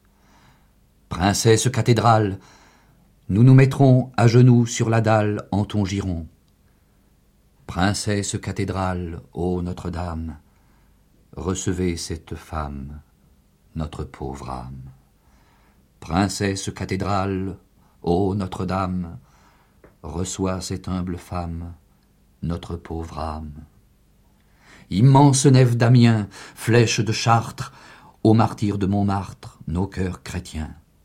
Immense nef d'Amiens, pleine et qui tient la gerbe pénitente des cœurs chrétiens. Immense nef d'Amiens, pleine et qui tient la gerbe remontante des cœurs chrétiens. Immense nef d'Amiens, pleine et montante, pénitente accueillante au cœur chrétien. Immense nef d'Amiens, vaste et montante, triomphante accueillante au cœur chrétien. Notre-Dame d'Amiens, seule entre toutes, ouverte au bord des routes au cœur chrétien. Dame de pauvreté, au seuil de Beauce, au-dessus de la fosse de ta cité.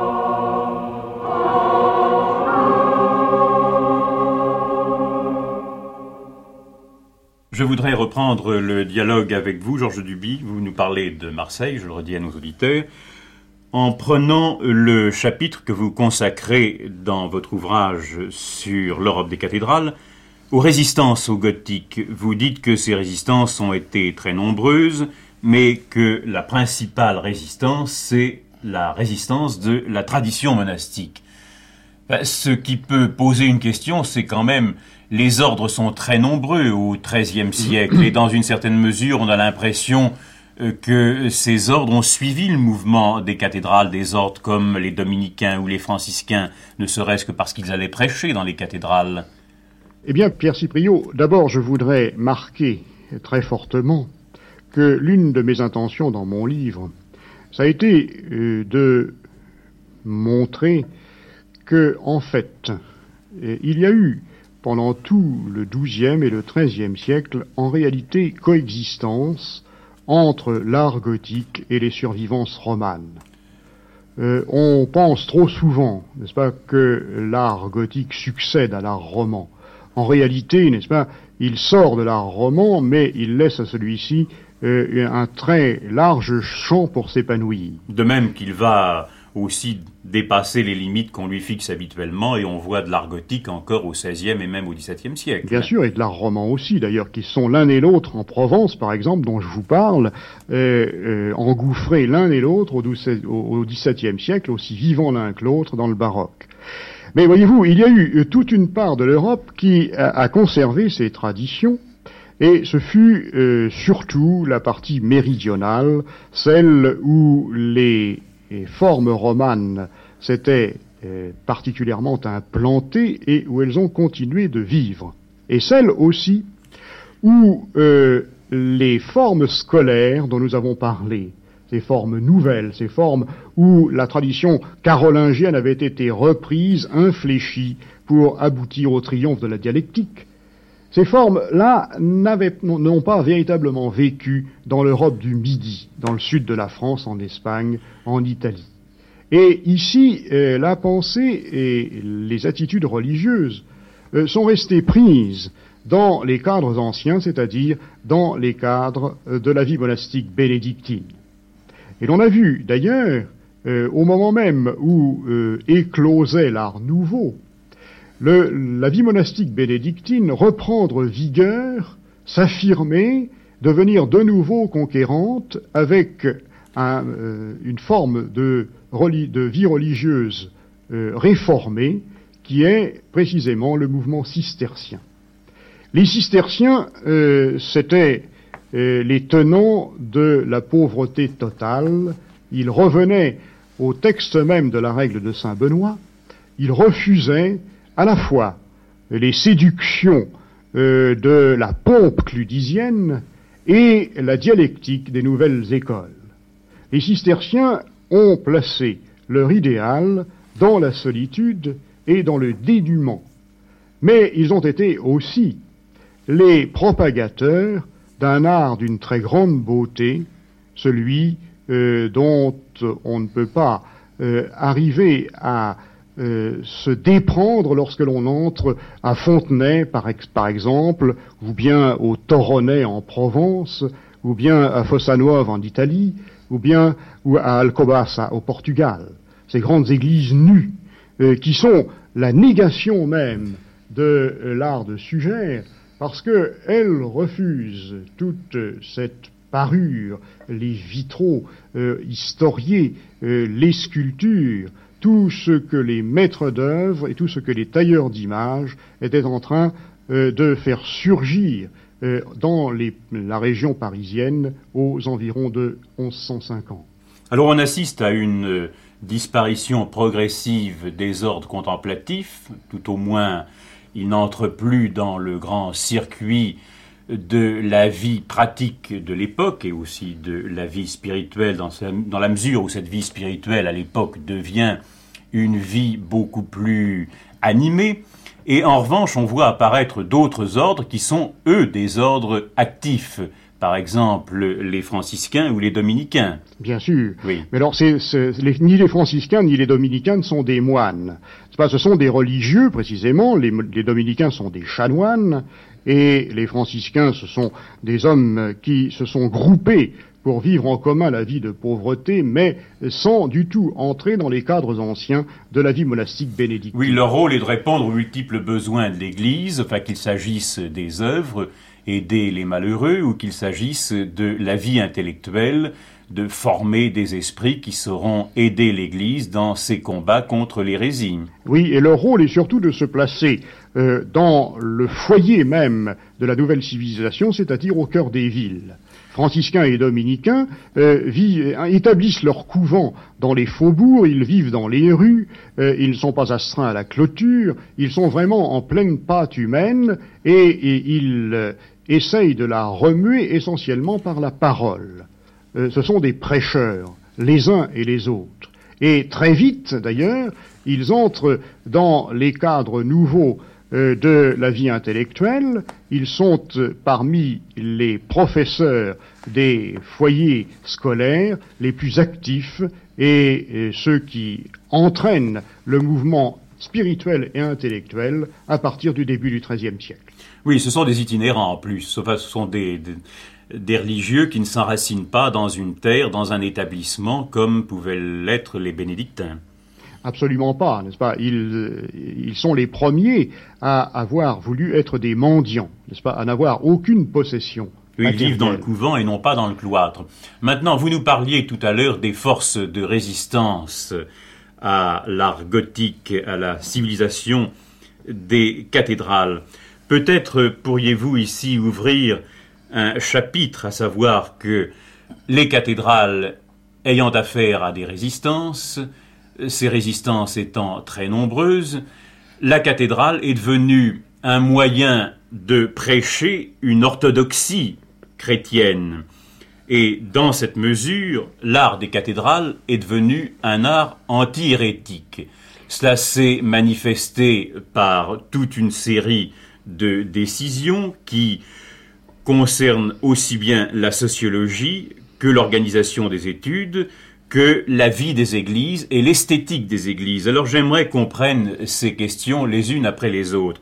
D'abord, pour ce qui est de l'organisation paroissiale du royaume à partir de la cathédrale.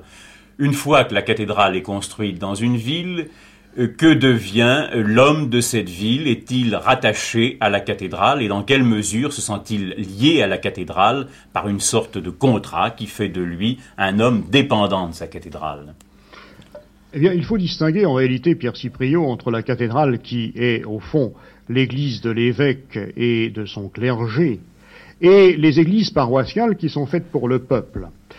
En fait, euh, la, grande nouveauté euh, de, cette époque, c'est que devant le problème fondamental qui était celui des déviations hérétiques, euh, l'Église a pris de plus en plus forme monarchique et autoritaire elle s'est établie, l'Église pontificale, euh, comme directrice de la conscience de tous les membres du peuple de Dieu, et elle a voulu exercer une surveillance, si bien que s'est établi sur l'ensemble de la chrétienté une sorte de quadrillage formé par le cadre paroissial.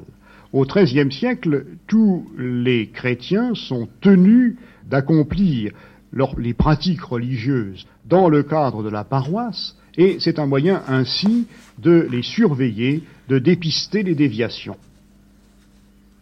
Alors pour l'organisation des études, parce que évidemment les, études étaient l'occasion de tout un bouillonnement, d'autant plus que l'action intellectuelle que vous avez représentée tout à l'heure comme s'individualisant, se précisant dans toutes sortes de directions de recherche qui laissaient quand même une certaine place à l'initiative.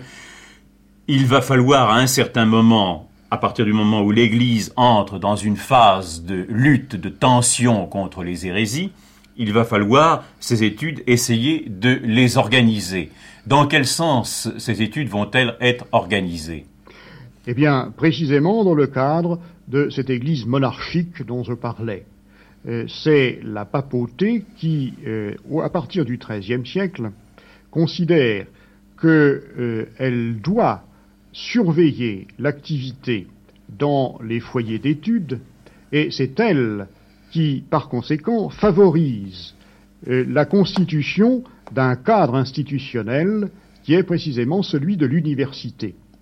L'université, c'est un, un cadre réunissant les maîtres et les étudiants, ce cadre répond à euh, un désir euh, d'assistance mutuelle qui était né dans ce groupe social nouveau, et euh, elle apporte, ce cadre apporte à ces gens la possibilité de se soustraire au contrôle de la puissance publique et de la puissance épiscopale, mais très vite, la papauté embrigade ce corps, le dirige, euh, le contraint et par ce moyen euh, établit son contrôle sur les leçons des maîtres et sur les livres euh, qui étaient pris comme objet de commentaire dans les écoles.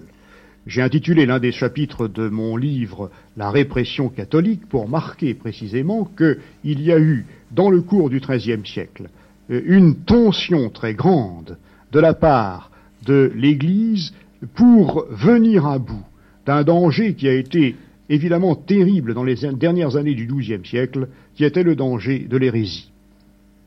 À ce propos, je voudrais vous demander, Georges Duby, euh, comment vous expliquez euh, un phénomène qui peut nous paraître quelque peu surprenant et nous voyons d'ailleurs dans certaines régions où les traditions hérétiques ont laissé, euh, non pas dans la pratique religieuse et la dévotion, mais dans les traditions psychologiques des traces profondes. Je songe en particulier au Languedoc, à la France méridionale, et nous voyons les tenants de l'occitanisme chercher en quelque sorte désespérément les traces d'un art hérétique. Et en définitive, cet art hérétique, ils ne le trouvent pas. Comment expliquez-vous cet effacement de l'art hérétique ou plutôt cette absence. Pensez-vous que cela soit dû à l'efficacité de l'art gothique orthodoxe comme art de répression ou à une impuissance et à un refus des hérétiques eux-mêmes d'entrer dans les voies de la réalisation esthétique dans lesquelles l'orthodoxie s'engageait de toutes ses forces? C'est une question fort embarrassante que vous posez, Jacques Le Goff. Elle est embarrassante d'abord parce que, vous le savez bien, nous connaissons très mal les hérésies médiévales. Nous les connaissons très mal parce qu'elles ont euh, été euh, complètement réprimées et que dans la répression, euh, tout ce en quoi elles s'incarnaient a été détruit. Vous savez qu'il reste très peu de livres, par exemple, venant des Cathares ou venant des Vaudois. On a les livres des inquisiteurs, enfin, oui, c'est surtout aspect de la question. Oui, c'est par, par les hommes qui étaient chargés de la répression que l'on connaît ces choses. Mais effectivement, il y a eu, je dirais, une sorte de rabotage de tout ce qui pouvait euh, être des traces visibles et tangibles de la société hérétique. Mais je pense qu'il y a une autre raison à l'absence d'un art hérétique. C'est le fait que ces courants de vie spirituelle se situaient très délibérément d'abord du côté de la pauvreté totale. Euh, il n'y a pas non plus d'art franciscain pendant une très grande partie euh, de l'histoire franciscaine, parce que précisément euh, pour un homme comme Saint François, et à plus forte raison pour les tenants euh, du valdisme, euh, il s'agissait de vivre dans le dénuement absolu et il était impensable d'élever des monuments et de les décorer. Je pense aussi qu'il y avait dans ces mouvements hérétiques, autant qu'on puisse les atteindre et les saisir, il y avait, je pense, un sens de la transcendance qui de, des forces du bien, n'est-ce pas, qui, qui devait retenir euh, de les figurer par des signes. Enfin, voilà, n'est-ce pas euh, euh, Une réponse que l'on peut faire, elle est très, elle est tout à fait imparfaite, bien sûr, mais je ne pense pas que l'historien soit jamais en mesure de discerner pourquoi, pour, des, pour quelles raisons très profondes, sinon en invoquant le succès de l'orthodoxie, de discerner pourquoi il n'y a pas eu effectivement euh, d'expression artistique de la culture hérétique. Une dernière question, si vous voulez bien, Georges Duby, au sujet de ces problèmes que pose la résistance au gothique et la tentative de l'Église pour manifester un dogme plus rigoureux qui permette de lutter efficacement contre l'hérésie et de les effacer, ces hérésies. Il est évident que cette lutte anti-hérétique dans l'ordre de l'enseignement, vous venez de nous le dire, euh, ça a constitué un enseignement beaucoup plus rigoureux, beaucoup plus utilitaire. Il s'agit de raisonner droit, de raisonner droit en pratiquant l'analyse de la grammaire, non plus pour se tourner vers les belles lettres. Les belles lettres sont un badinage désormais. Il s'agit en pratiquant la grammaire d'apprendre à bien raisonner. Donc l'enseignement prend une allure très pratique. Et en même temps, vous soulignez dans l'Europe des cathédrales qu'à cette époque, enfin c'est l'époque de la Sainte-Chapelle, c'est l'époque de Reims, l'église sont de véritables, les églises sont de véritables pièges de lumière. Alors comment expliquer ce passage d'un enseignement beaucoup plus prosaïque, beaucoup plus terre à terre, beaucoup plus rigoureux, à cette symphonie incandescente de la lumière? Dans la hmm. construction Eh bien, en réalité, euh, les constructeurs de la scolastique c'est-à-dire d'une théologie qui est véritablement fondée sur le raisonnement, sur le syllogisme et sur la dialectique, n'ont pas cessé de, considérer euh, que Dieu était lumière. L'un des principaux ouvrages de saint Thomas d'Aquin, euh, c'est un commentaire de Denis l'Aréopagite. Il faut vraiment sentir que euh, cette œuvre mystique, irrationnelle, sur laquelle euh, Sugère avait fondé au fond sa nouvelle esthétique, a continué d'être constamment commentée dans les universités et de nourrir par conséquent la pensée des docteurs. Dans la mesure où cette pensée trouvait son illustration dans euh, l'œuvre des euh, architectes, dans la mesure où ces architectes se trouvent, et qui deviennent d'ailleurs à partir de 1250 des spécialistes, des hommes de métier, dans la mesure où ces architectes se trouvaient en liaison, et c'était le cas, avec euh, les professeurs des écoles cathédrales, eh bien, ils ont continué sur les voies qu'avait ouvert Sugère à Saint-Denis, c'est-à-dire dans une recherche visant à faire de l'édifice quelque chose de poreux, d'absolument translucide et capable euh, de faire converger vers son centre tous les rayons de la lumière divine.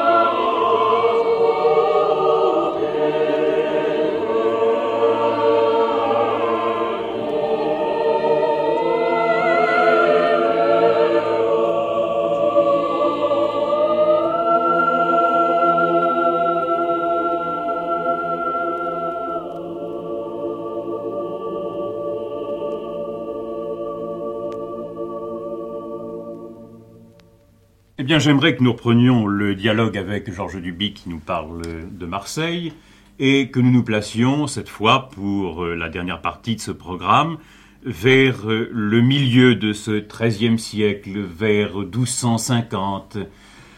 Si l'on donne quelques dates pour les cathédrales, il faut dire que la Sainte-Chapelle est terminée en 1248, Notre-Dame en 1250, Amiens en 1269, Reims va s'achever vers 1260. C'est donc l'époque où l'ensemble des cathédrales sont construites dans leur perfection. Et en même temps, vous soulignez, Georges Duby, dans l'Europe des cathédrales, que à cette époque se produit un mouvement profond qui commence vers 1250 et qui va transformer le visage du monde. Eh bien, je vous laisse d'abord préciser le sens de ce mouvement profond et nous verrons ensuite quelles sont les diverses manifestations qui ont peu à peu ébranlé l'ordre gothique.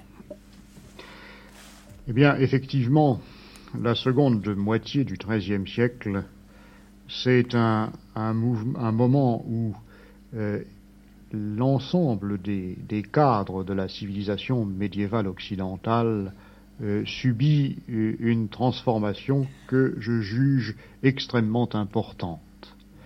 Et c'est à ce moment-là que s'ébauche la marche vers ce que j'ai décrit dans le volume qui fait suite à l'Europe des cathédrales, fondement d'un nouvel humanisme, c'est-à-dire vers une société qui euh, se libère au fond euh, dans euh, les sommets de sa culture de l'hégémonie totale qu'avaient exercée les clercs, les gens d'église, depuis le début du Moyen Âge.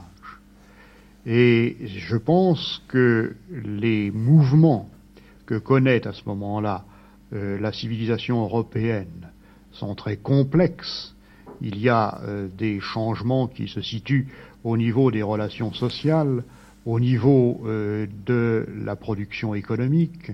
Il y a des changements qui se situent euh, au contraire dans le domaine de la pensée, dans le domaine des croyances, dans le domaine des comportements religieux, et je pense que nous pourrions peut-être dans cette conversation essayer de prendre successivement ces points pour tâcher euh, de débrouiller un écheveau extrêmement confus, euh, d'infléchissement et de retournement. Bien, si nous prenons d'abord l'ordre politique, il faudrait peut-être donner une idée à nos auditeurs de cette Europe de l'époque, cette Europe terre de chrétienté qui peu à peu va se désagréger. 1250, il me semble que c'est l'apogée de la papauté, c'est l'époque où le pape peut prétendre tenir le monde, non seulement avoir sur le monde une influence spirituelle que vous avez définie tout à l'heure, mais aussi euh, tenir le monde dans le sens que le pape et l'empereur ne font qu'un et que la papauté devient un signe d'empire. Que va-t-il se passer dans cet établissement de la papauté qui va peu à peu l'ébranler? Eh bien, apparemment, comme vous le dites, euh, Pierre Cypriot, le milieu du XIIIe siècle paraît euh, un moment de sérénité. C'est le, centre du règne de Saint Louis. Euh, c'est le moment où la papauté est débarrassée définitivement de son vieil adversaire, l'empereur. L'empereur Frédéric II, cet homme extraordinaire, excommunié, meurt à ce moment-là, s'ouvre à ce moment-là le grand interrègne qui laisse vacant le siège impérial pour une génération, et il ne reste plus par conséquent qu'une seule puissance universelle, euh, la papauté telle que l'a construite Innocent III, c'est-à-dire euh, maîtresse, affirmant son autorité, régentant euh, les mœurs et prétendant juger les monarques. En réalité, ce qui se produit à cette époque-là, au niveau des structures politiques, c'est quelque chose qui va commander tout l'avenir de l'histoire européenne, c'est en fait l'affermissement d'États qui se sentent de plus en plus des États laïques. Euh, les monarchies, euh, à commencer par la monarchie française, ont pris des assises beaucoup plus solides. Elles ont constitué autour d'elles des équipes d'auxiliaires qui ne sont plus maintenant tous des gens d'église comme ils l'étaient au temps de Sugère, qui sont des laïcs, qui euh, sont des laïcs instruits et qui commencent par conséquent à construire une pensée politique dégagée des cadres religieux. Oui, on a affaire à une nouvelle équipe de gouvernement. Jacques Le Goff. Oui, il y a d'ailleurs, oh, je voulais simplement euh, préciser euh, dans ce que Georges Duby vient de dire que dans ce grand mouvement qui aboutit à cet âge de raison, comme il a si bien appelé l'épanouissement central du gothique, il y a euh, l'importance du des études juridiques, il y a l'importance du droit, il y a l'importance de toutes les professionnels du droit dans l'Église et auprès des États. Je crois que c'est là un des éléments de ce rationalisme et d'une certaine façon du rationalisme gothique qui ont été à l'œuvre et qui d'une certaine façon ont influé jusque sur l'art lui-même. Donc, euh, dans l'ensemble des cours européennes, les souverains, veulent, les souverains veulent être rois dans leur royaume. Maintenant, si nous nous, nous plaçons à un autre point de vue, si nous envisageons l'ordre social, vous signalez que dans cette deuxième partie du XIIIe siècle apparaissent les premières grèves. Peut-être pourriez-vous préciser les troubles sociaux qui apparaissent et qui apparaissent précisément dans une société qui est une société riche, mais où la richesse des uns accuse et accentue la pauvreté des autres. Eh bien, euh, je pense que euh, tout au long de la croissance économique du Moyen Âge central, il y a eu bien sûr euh, des contradictions internes, des oppositions, des luttes entre groupes sociaux que Jacques Le Goff d'ailleurs a parfaitement mise à jour dans son livre sur la civilisation médiévale. Mais il semble bien que, au moment où en est arrivée cette croissance vers le milieu du XIIIe siècle, ces antagonismes deviennent plus vifs et plus dramatiques. On aperçoit d'abord que euh, s'enfonce une grande partie de la paysannerie d'Europe dans la misère. Le temps des grandes conquêtes agraires est passé, euh, l'espace ne peut plus s'étendre indéfiniment pour euh, nourrir de nouvelles bouches, la population continue de croître et par conséquent le nombre des pauvres, le nombre des affamés se multiplie dans les campagnes, ce qui suscite des mouvements assez désordonnés, euh, des émotions populaires qui se libèrent en euh, voyage sans but où l'on pille, où l'on suit un prophète qui vous emmène vers je ne sais quelle vision.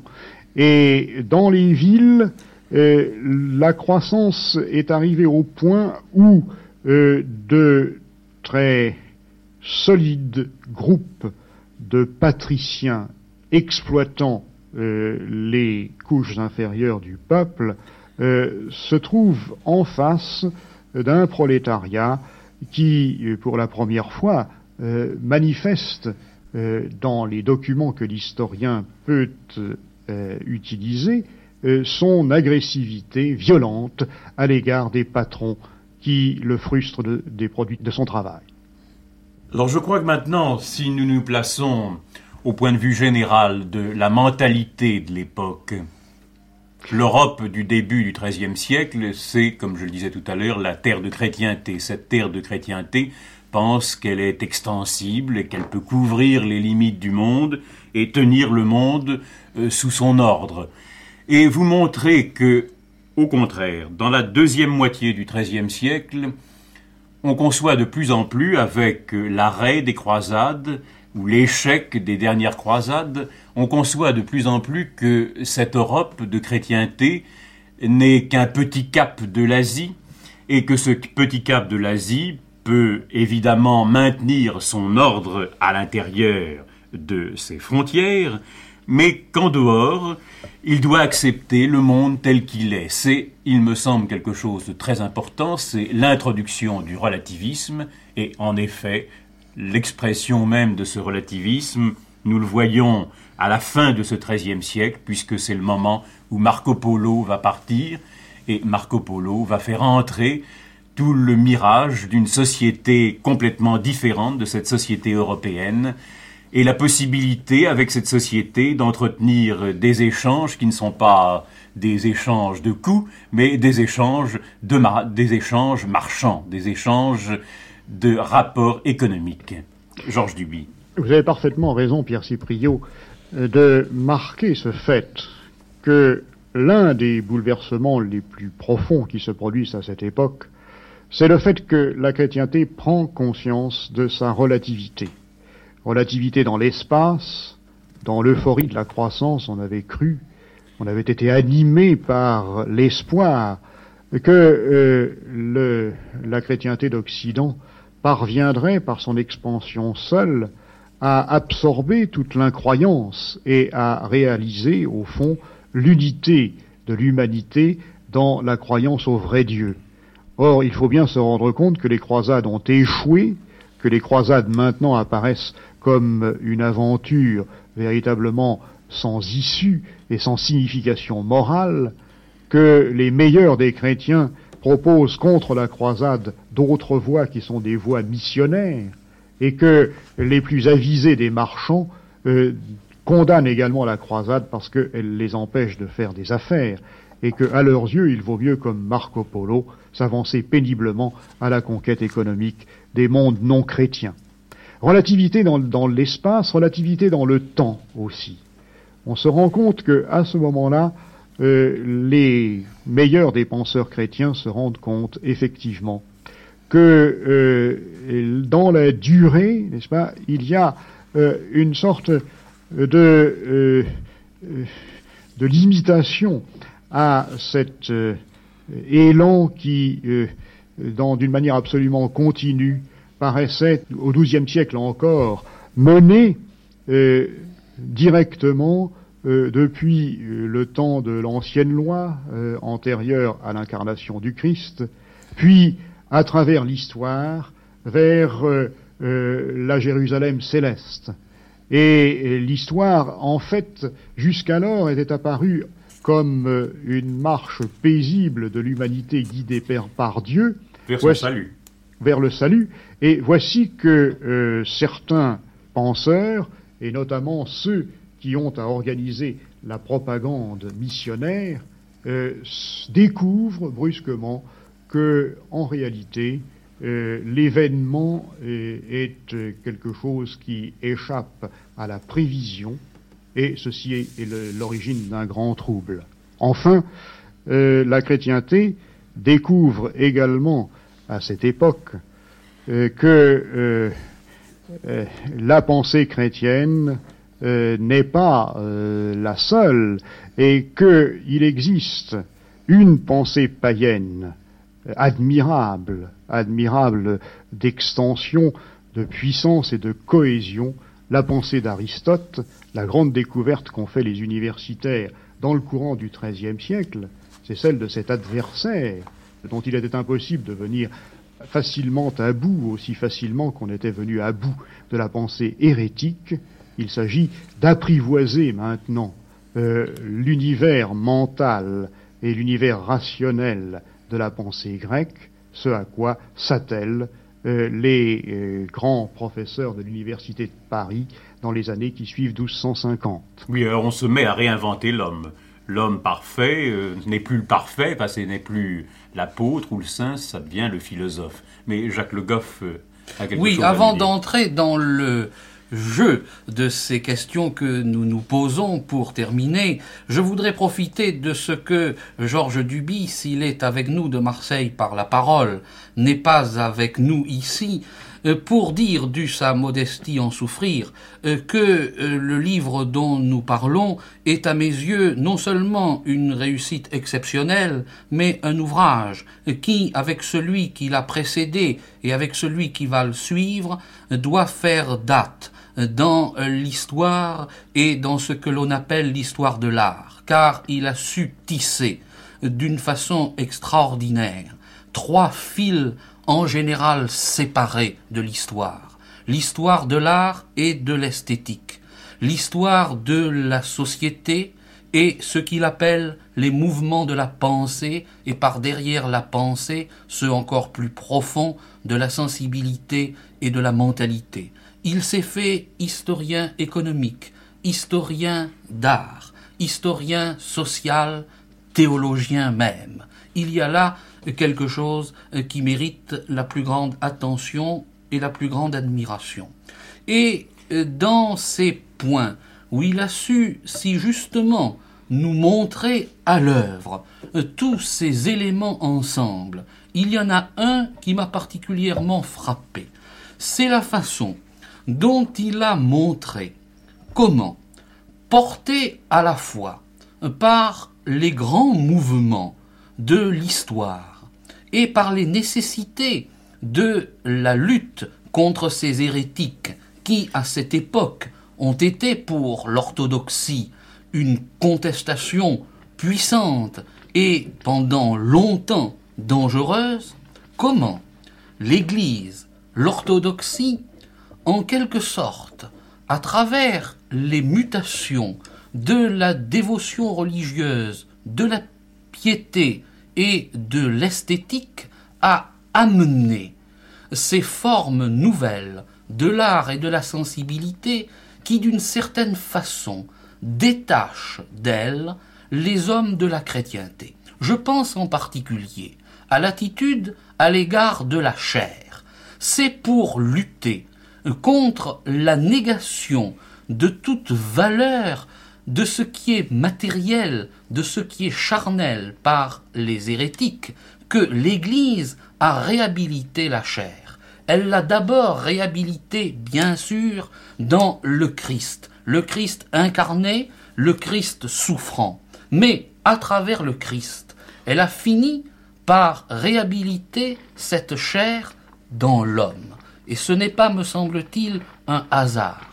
Si, dans les sculptures de l'art gothique du XIIIe siècle, et spécialement dans ce qui nous montre, à côté de cet enfer qui hante encore les imaginations et les mentalités, dans tout ce qui représente le paradis, peu à peu, la chair se fait plus présente, se fait plus belle. C'est précisément au tympan de l'église gothique de Rampillon à la fin du siècle que Henri Faucillon reconnaissait les premiers nus de la Renaissance. Je pense en effet que le grand mouvement, en fait, qui entraîne toute cette partie de l'histoire de la civilisation européenne que j'ai considérée dans l'Europe des cathédrales, le grand mouvement, c'est une sorte de réhabilitation du monde créé.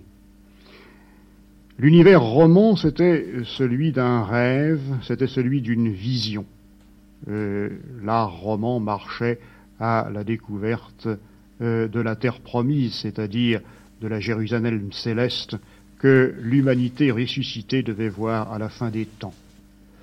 Euh, l'univers du XIVe siècle, que j'ai essayé de saisir dans les fondements d'un nouvel humanisme, est lui euh, euh, tout à fait entraîné déjà par deux fascinations, celle du bonheur purement terrestre et celle de la mort euh, de euh, euh, ce gouffre béant qui s'ouvre devant les hommes. Mais il y a, dans les XIIe et XIIIe siècles, à l'époque où s'établit et triomphe l'art de la cathédrale française, un moment où l'expression artistique se trouve toujours complètement dominée par les gens d'Église et par l'élite de l'Église, par euh, ces chanoines professeurs qui ont su à la fois euh, s'approprier les procédés dialectiques dont ils avaient trouvé les recettes dans Aristote et euh, utiliser toutes les richesses mystiques que leur avaient léguées les écrivains sacrés des ères antérieures. Ces hommes ont découvert euh, que Dieu s'était incarné. Ils ont découvert aussi que le monde était beau. Et euh, en fait, l'art dont nous parlons se trouve entièrement pénétré, entièrement baigné par une lumière de joie.